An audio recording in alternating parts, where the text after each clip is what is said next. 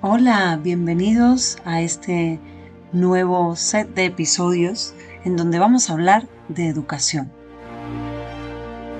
Hoy los quiero invitar a cuestionarnos sobre la educación tradicional. ¿Tradicional?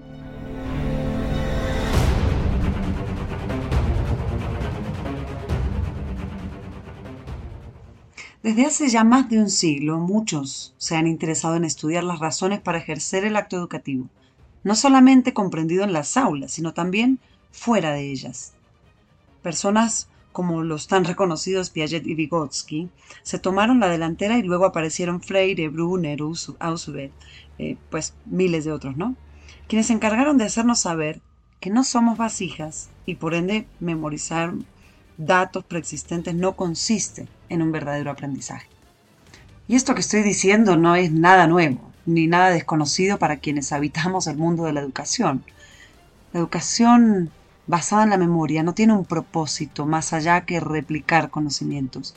Es una mínima fracción de la capacidad cerebral.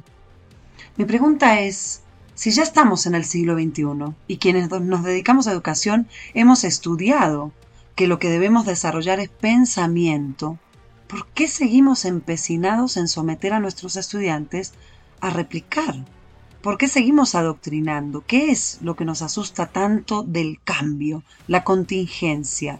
Si estas son las dos grandes constantes del mundo de ayer, hoy y mañana. ¿Tenemos claro nuestro propósito educativo? Cuando entramos a un salón, si nos preguntamos cuál es el propósito real útil para la vida de ese estudiante de mi clase de hoy, ¿podemos responder siempre?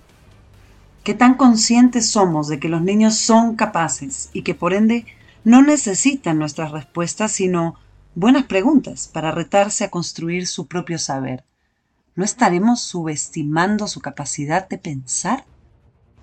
Hoy en día, en la mayoría de países del mundo, contamos con una organizadísima secuencia de competencias que propenden por lograr que nuestros niños y jóvenes sean capaces de participar activamente del mundo que van a enfrentar y deben saber buscar, construir conocimientos útiles para funcionar en una sociedad cambiante, incluso geográficamente.